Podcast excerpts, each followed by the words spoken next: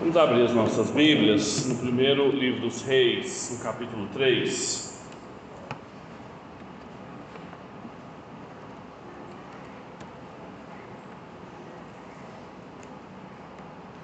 Primeiro livro dos Reis, capítulo 3. Nós vamos ler a partir do versículo 16. De que você não feche sua Bíblia, deixando aí para a gente ir consultando ao longo da manhã.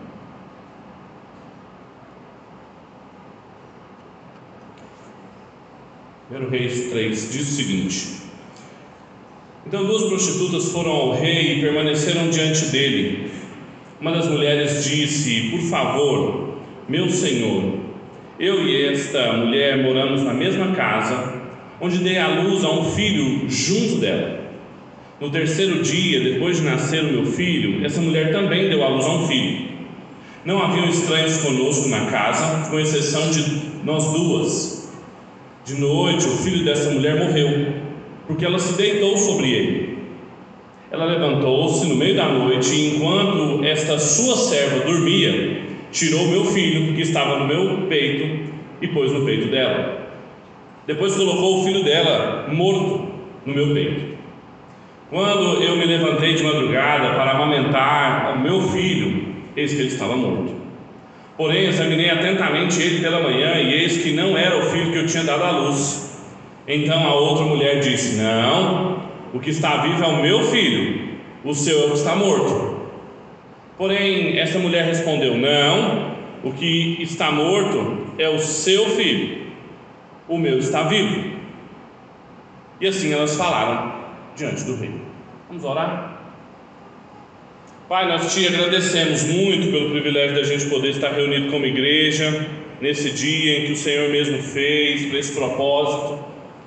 Te pedimos que o Senhor receba o nosso culto, cada uma das palavras aqui proferidas em resposta à Sua palavra, primeiro que vem até nós. Nós te pedimos que o Senhor nos conduza por meio dela, para que o Seu nome seja glorificado, para que a Sua igreja seja edificada, conforme a Sua palavra. É o desejo do nosso coração. Nós oramos em nome de Cristo Jesus. Amém. Existe uma regra para você ler a sua Bíblia que você nunca pode perder ela de vista. Você sempre tem que fazer uma pergunta, todo o texto bíblico que você estiver diante dele. Por que esse texto está aqui e não antes ou depois? Por que, que essa história, por que, que essa narrativa, por que, que essa afirmação, por que essa consideração está aqui e não dois capítulos depois, dois capítulos antes? Essa é uma forma da gente respeitar a Escritura, porque a Escritura não é uma coxa de retalhos, ela tem fluxo, ela não pode ser lida aleatoriamente.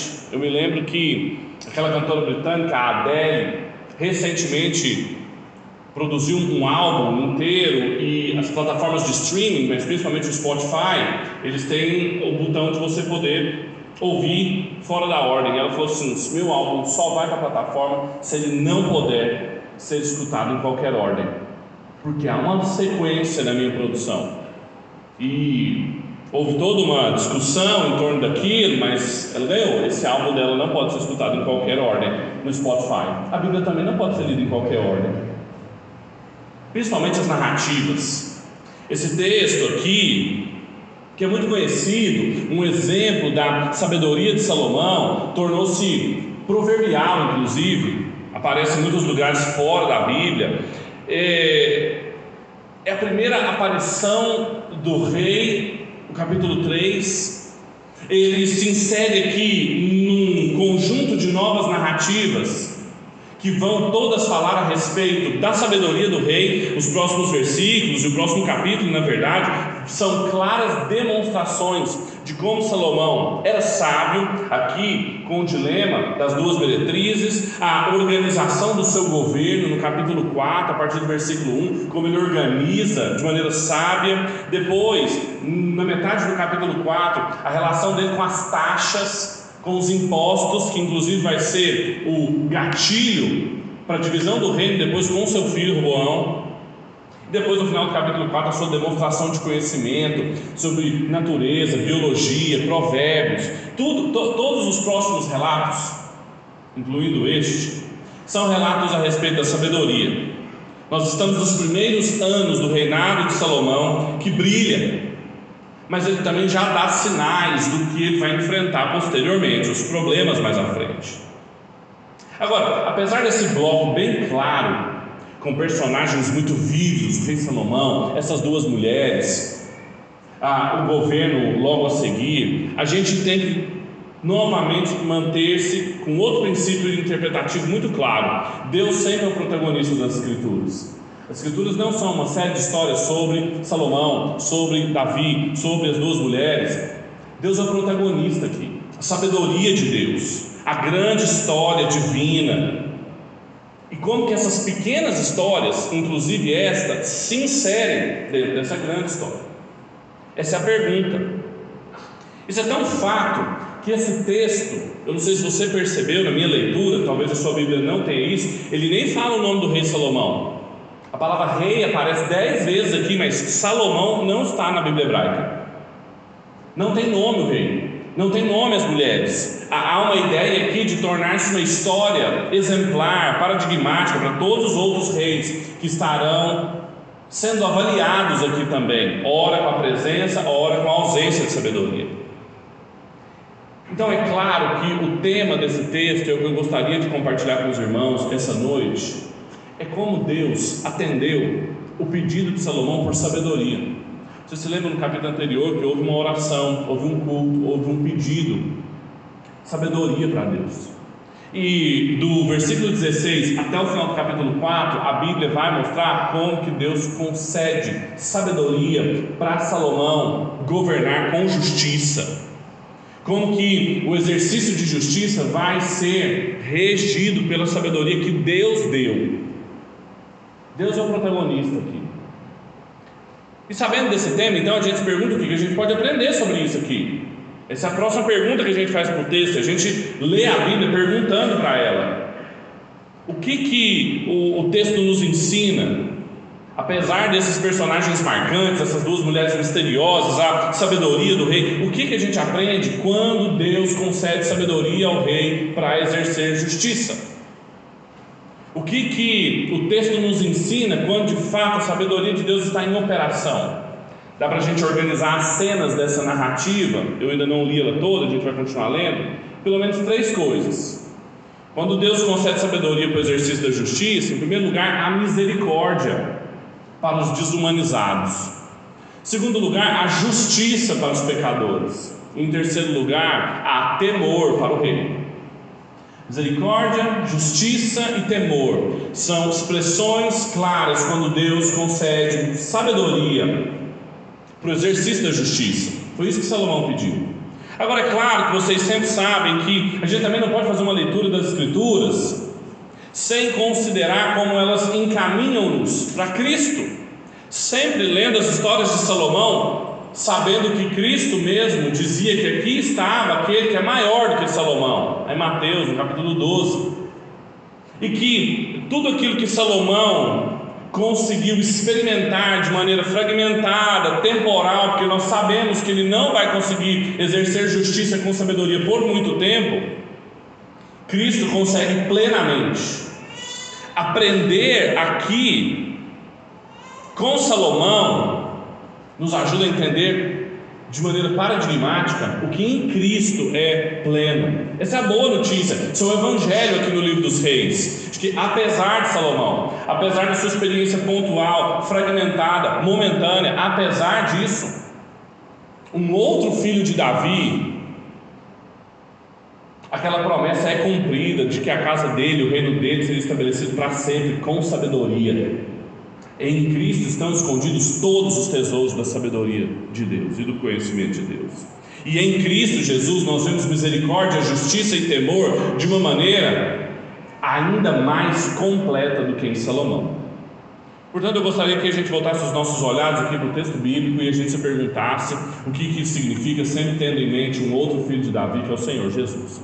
Primeiro lugar, quando Deus concede sabedoria para o exercício da justiça, há misericórdia para quem está desumanizado. pelo pecado. Existem vários detalhes nesse texto, nos primeiros versículos que nós já lemos, que tornam essa cena muito triste.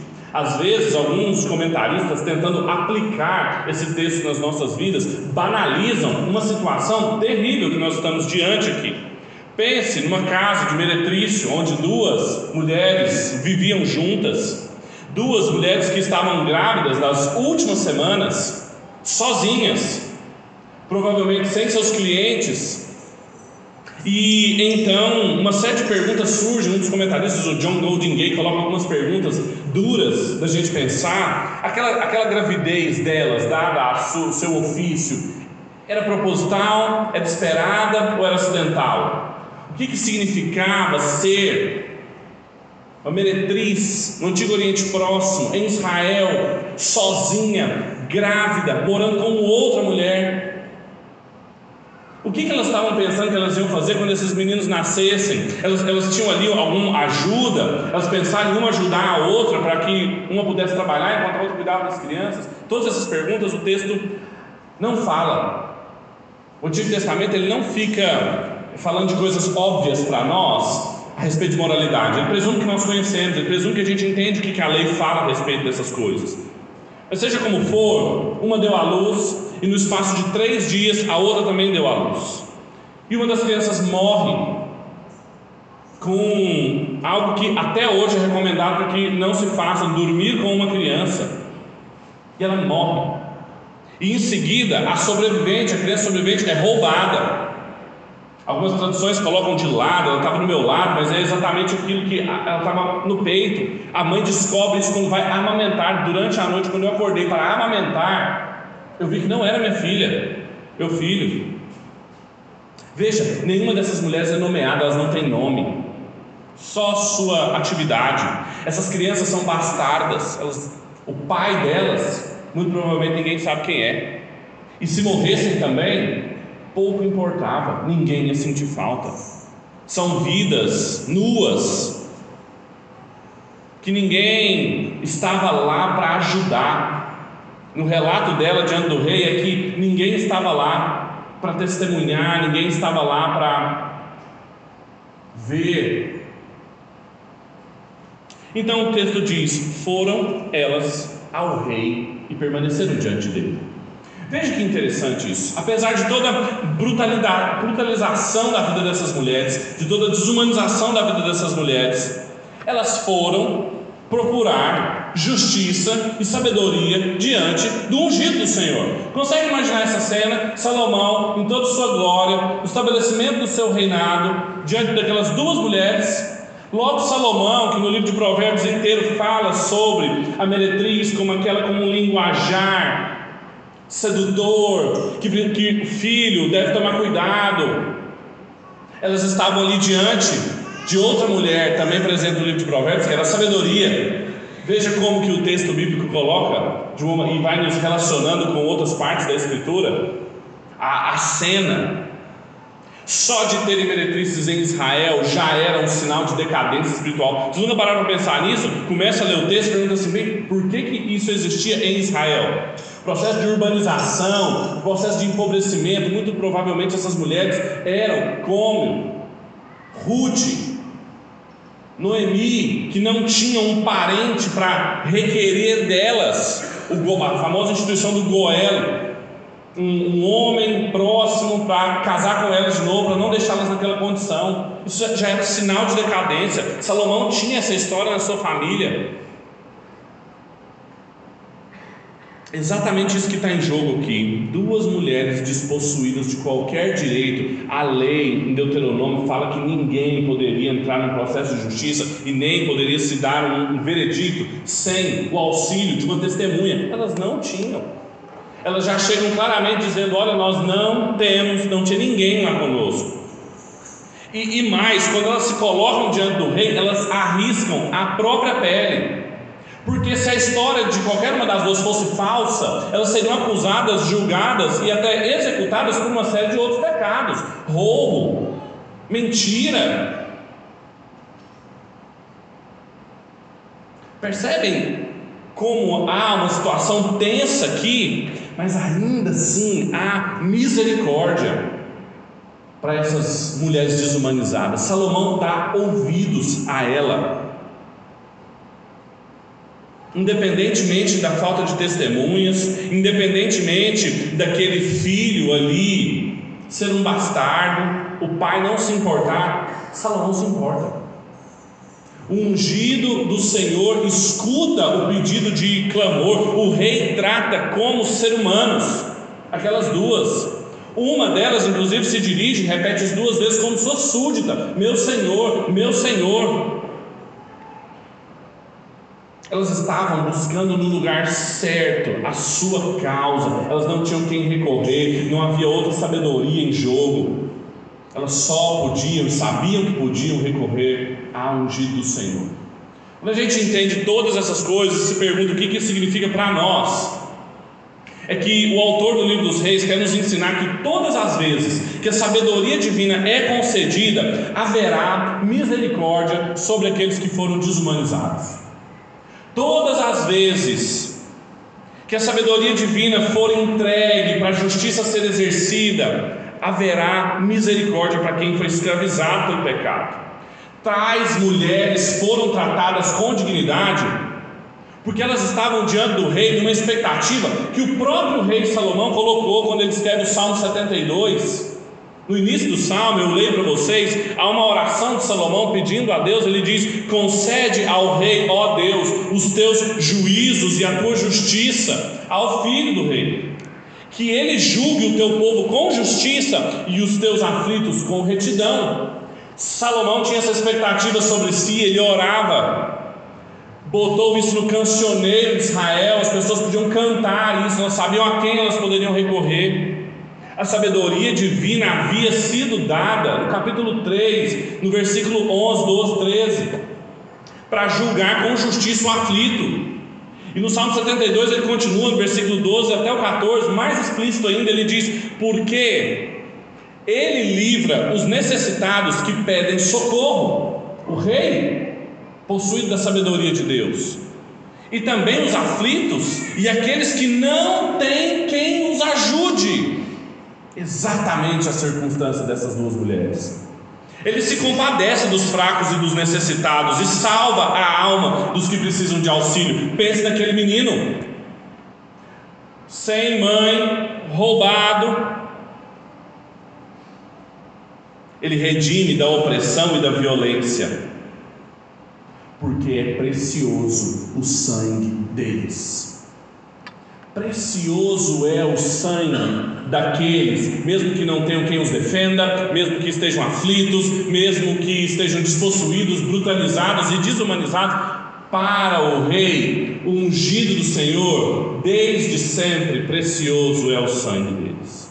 Aqueles que não têm quem os ajude, que não podem contar com mais ninguém, podem contar com o Rei, porque ele socorre o necessitado. Ele salva a alma do que está aflito, ele redime da violência, porque o sangue deles é precioso.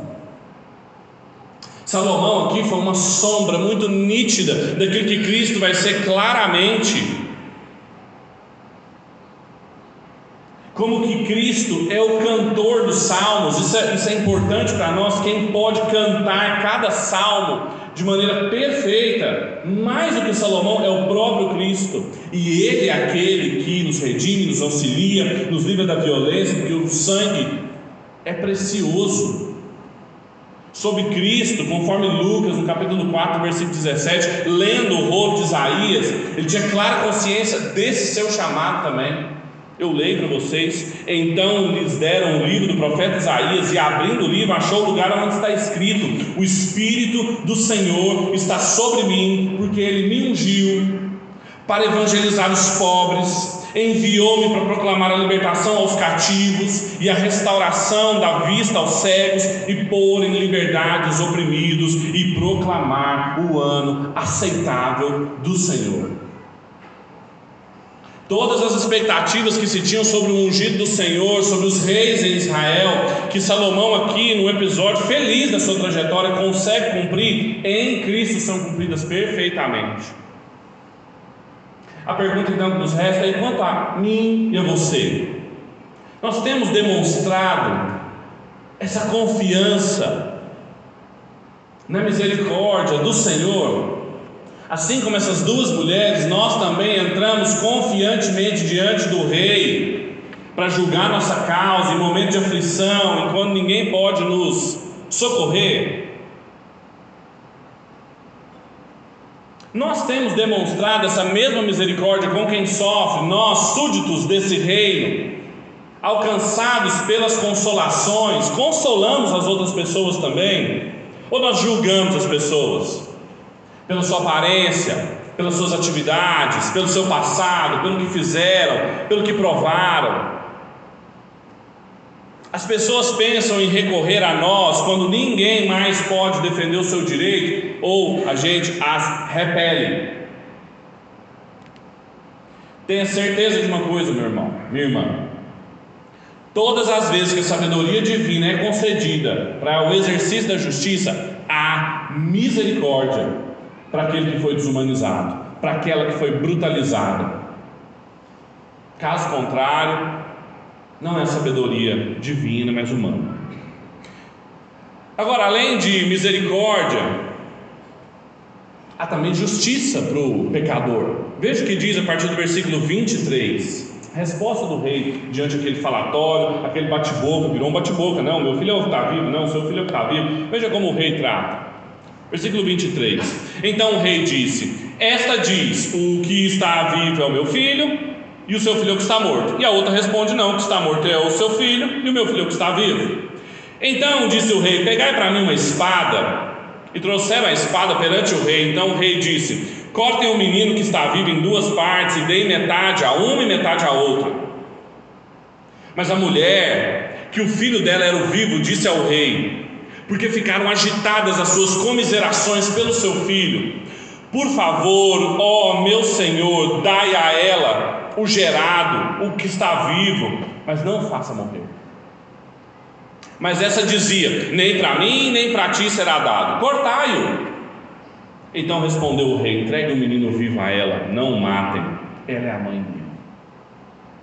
Veja que, claro, que essa narrativa não é só de acolhimento, ela não é de uma misericórdia sem filtros, uma misericórdia complacente com o pecado. Quando a sabedoria de Deus é concedida para o exercício da justiça, o pecador é julgado. Salomão está diante de uma situação que exige julgamento.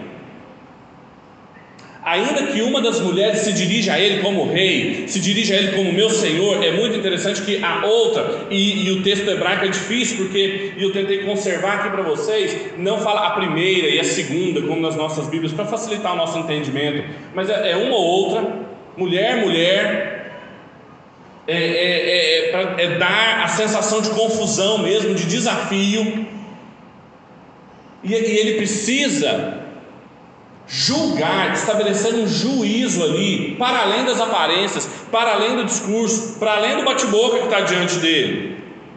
Agora é muito interessante que uma das mulheres fala muitas palavras aqui, muitas linhas, enquanto a outra fala, numa das frases, seis palavras, na outra, oito palavras. E o rei reduz todo o discurso delas a também pouquíssimas palavras. Uma diz que o filho está vivo é dela, o outro diz que o filho dela é está vivo. Agora, é muito interessante que todas as vezes que a outra mulher fala, ela não se dirige ao rei. Ela primeiro fala com a mulher, ela fala: Não, o que está morto é o seu filho, o meu que está vivo. Ela não se dirige ao rei. E depois também, ela, ela também não fala ao rei nem à mulher, ela fala aos que trouxeram a espada. Fala: Olha, nem a mim nem a ti, pode cortar. Não se dirige ao rei. As duas estão diante do rei, esperando um julgamento, encontrar uma solução, mas uma quer ver o caos. Uma quer que a situação que já está pior, ela não aprendeu nada em ter seu filho morto, em ter cometido um outro pecado, roubando, traindo a sua colega, E, e, Salomão, no julgamento de Salomão, ele precisa desvelar exatamente os corações, porque só pelo discurso ele coloca numa estrutura que é igual. Fala, olha, uma diz que o que está vivo é o filho dela e o que está morto é o da outra, e o que está vivo é o da outra e o que está morto é da uma. Não dá para sair. Ele precisa demais. Ele precisa de sabedoria divina para prescrutar os corações, porque é só isso que prescruta os corações. É só Deus, a sua palavra. E aí então ele tem uma ideia que vindo do sábio Salomão, é o tema do texto, ele quer mostrar a sabedoria de Salomão, parece loucura.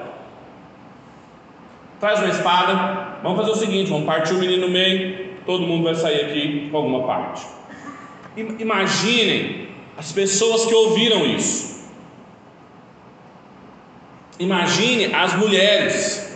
O texto é claro em dizer que quando ele faz esse primeiro aceno à sua sabedoria, que na verdade para nós parece loucura, brutalizar a criança, já havia morrido uma, agora outra ia morrer da espada. Isso sempre vai ser, a partir dos próximos capítulos do livro dos reis, uma clara imagem de um reino mau, onde as crianças morrem pela espada. Salomão assusta todo mundo, mas há mais do que isso ele assusta a mãe da criança. O texto fala, e aí algumas traduções falam que o instinto materno, na verdade, literalmente é mexeu com as entranhas da mulher, mexeu com o fígado da mulher. Porque na psicologia hebraica, o fígado era o, era o lugar das emoções, as entranhas era o lugar das emoções que estavam em jogo aqui. Não é uma antropologia ocidental, grega. Aquilo mexeu com a mulher, ela falou assim: não, meu senhor, não mata a mãe legítima vem à tona e ela é capaz de sacrificar a sua maternidade para não sacrificar o seu filho. Deixa ele vivo. É melhor ele com a outra do que ele morto. Mesmo que ninguém se importe com ele, mesmo que o pai dele não esteja aqui, mesmo que ela não se importe com ele e queira vê-lo cortado, eu prefiro ele nas mãos dela do que ele morto. A gente entende essas coisas, a gente se pergunta o que, que isso significa para nós. O autor do livro dos reis está querendo nos ensinar que todas as vezes que a sabedoria divina é concedida para o exercício da justiça, haverá justiça para os pecadores. Mesmo que sejam pecadores que sofreram, que acabaram de perder filho, que caíram de novo em pecado, traíram sua amizade, e que permanecem querendo ver o caos, querendo ver o que é de pior, mesmo sendo essas pessoas, haverá justiça para elas.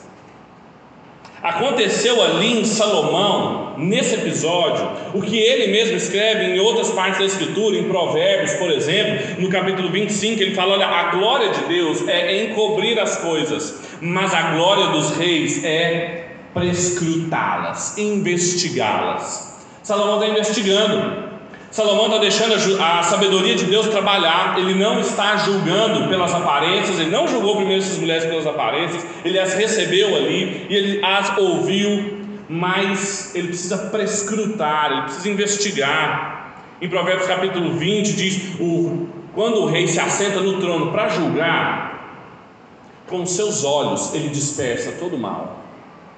É isso que um corregente precisava fazer desde Adão, passando por todos os outros corregentes, e comigo e com você.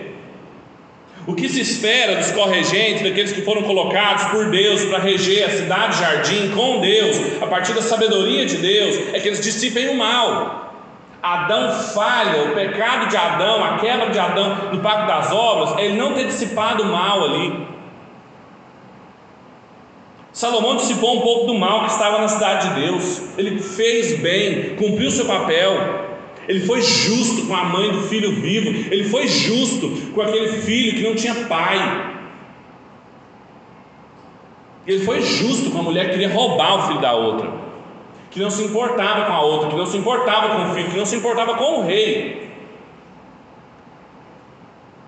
E sempre, meus irmãos, que a gente vê e se encanta com Salomão, a gente precisa se lembrar que nós, hoje aqui, estamos diante daquele que é maior do que Salomão.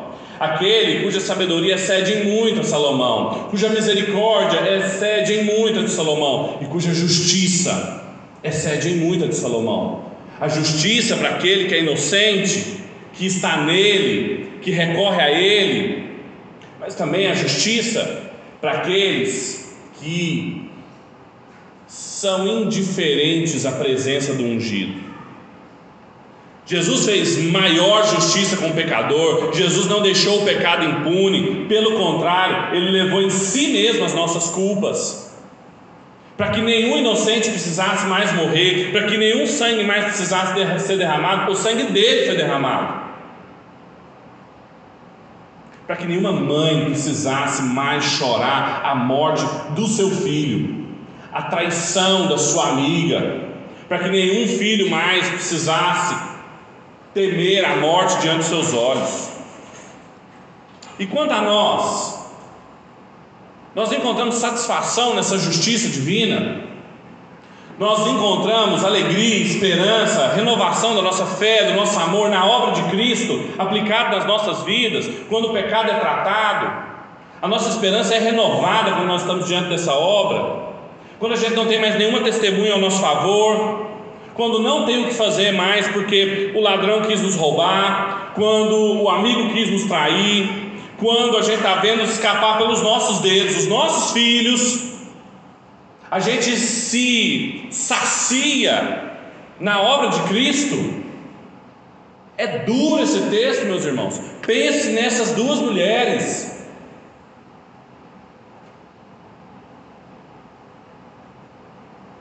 Diante de quem a gente se coloca quando a gente se encontra numa situação dessa?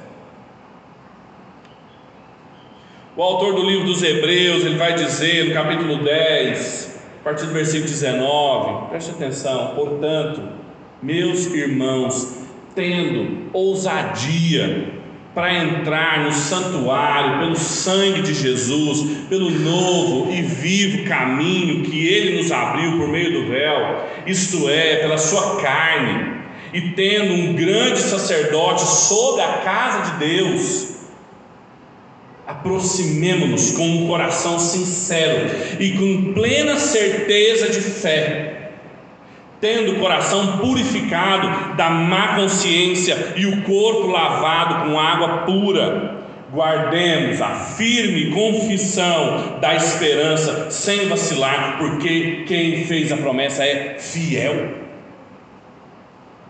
Há uma há um incentivo para a gente entrar corajosamente diante de Deus pelo novo e vivo caminho aberto por Cristo.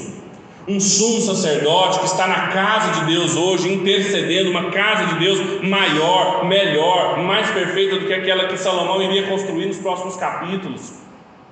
Nós podemos entrar confiantemente diante dele quando ninguém mais pode nos defender, quando não há nada mais para a gente fazer, sabendo que as promessas foram feitas, neles se cumprem e foram feitas por quem é fiel. Tenha certeza de uma coisa, meu irmão: todas as vezes que a sabedoria divina for concedida, o pecado vai ser punido, haverá misericórdia, haverá recepção, cuidado, a justiça. Em terceiro e último lugar, no último versículo, diz também que quando a sabedoria de Deus é concedida, há temor desse rei. Veja o que diz o versículo 28. Todo Israel escutou o julgamento que o rei havia julgado, e todos temeram ao rei, porque viram que havia nele a sabedoria de Deus para fazer a justiça. O texto termina com todo Israel, todo o povo de Deus, não é uma parte do povo de Deus, não é a tribo do norte, não é a tribo de Judá, não é a casa de Salomão, todo o povo de Deus ouviu, ouve, ó Israel, o julgamento de Deus, da sabedoria de Deus concedida sobre o rei. Há uma ênfase aqui no texto. Ele repete a, a, palavra três vezes: julgamento, julgado, justiça. O povo de Deus viu se cumprir a promessa de Deus e temeram o rei. Viram que ele realmente era o escolhido de Deus, viram que realmente a promessa de Deus de ter alguém que seria o receptáculo da sua sabedoria, que julgaria o povo com justiça, que não seria um rei como os, os reis das outras nações, tinha se cumprido. Há um detalhe nesse texto aqui que um pastor presbiteriano lá do Alabama, o Peter Lythard, ele chama atenção aqui que é interessantíssimo. Há uma estrutura aqui muito peculiar no capítulo 3 que meio que recapitula capítulo 1 e 2. E o Lythard estabelece uma tabela ali mostrando que o capítulo 1 e 2 também fala sobre duas mulheres, a mãe de Salomão e a mãe de Adonias, que tinham dois filhos, que um morreu que a mãe chega até o rei para interceder pelo seu filho, Betseba, diante de Davi, e o seu filho então recebe o favor de Deus, Salomão se torna rei. É como se esse texto que a gente acabou de expor aqui essa manhã fosse uma espécie de peça teológico-política para mostrar que Salomão não era só sábio, Salomão não era só portador da sabedoria de Deus, mas também para mostrar que ele era fruto da sabedoria de Deus para saber que nele estava também a operação de Deus em escolher, preservar, cuidar do filho de uma mulher desumanizada lá atrás também. E que hoje o povo podia receber isso das mãos de Deus, para mostrar que Deus não errou colocando como rei, ele era de fato rei de Israel, quem o Senhor havia escolhido, ungido. E é claro que se torna muito mais significativo para mim, para você, quando a gente se lembra daquele que é maior do que Salomão, Senhor Jesus. Quando cada uma dessas marcas são perspectivadas, passam por um prisma cristológico e encontram em Cristo uma refração da misericórdia, da justiça e do temor, nos fazem temer ainda mais a obra de Cristo o que Cristo fez por mim e por você. Quando a gente entende essas coisas, a gente se pergunta o que, que isso significa. Todas as vezes, meus irmãos, que a misericórdia for feita aos desumanizados, a justiça for executada com os pecadores, é porque o rei protagonizou julgamento para ser temido e admirado por todo o povo. Veja uma coisa: quando Salomão pediu sabedoria para Deus, e aquilo agradou muito a Deus, ele pediu sabedoria para poder julgar com justiça. Foi isso que aconteceu aqui, por isso que o povo se admirou. Veja, a, a história termina e pode é, trazer um pouco de decepção para aqueles olhares mais sensíveis a essas questões. Não fala nada das mães.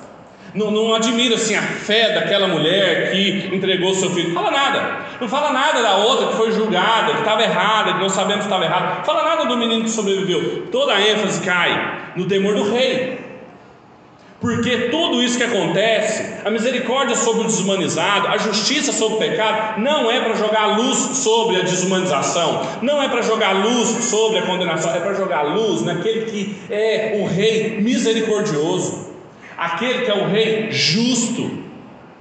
O texto fala nada sobre o que, que o povo falou da mulher, abnegada, virtuosa, nem da outra, criminosa. O texto termina exaltando o rei. Esse é o motivo, essa é a razão, esse é o porquê para não permanecer na, na, na vitimização, na desumanização, nem no juízo, nem na vingança é para ter certeza que todas as vezes que a sabedoria divina for concedida, o rei precisa ser exaltado. Um rei maior e melhor que Salomão. Se os homens estão sendo exaltados, se as pessoas estão sendo exaltadas, legítimas ou não, é porque a porção da sabedoria de Deus ainda não foi corretamente observada. E eu e você, meus irmãos, precisamos de discernimento para não nos confundirmos. Para quem recebeu misericórdia, para quem recebeu juízo, para nós mantermos os nossos olhares fixos no Rei que exerceu misericórdia e justiça. Vamos orar? Feche seus olhos.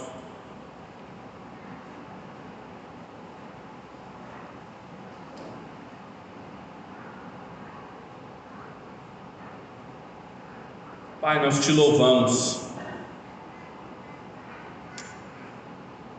Que o Senhor é fiel e cumpre as suas promessas. Nos deu um rei justo, misericordioso, a quem nós entregamos e rendemos todo o nosso temor. Cristo Jesus, num alto sublime trono, que julga a causa do aflito, que não derrama sangue de inocente, pelo contrário, estamos hoje diante da, do banquete que ele ofereceu, com seu sangue derramado, com seu corpo partido,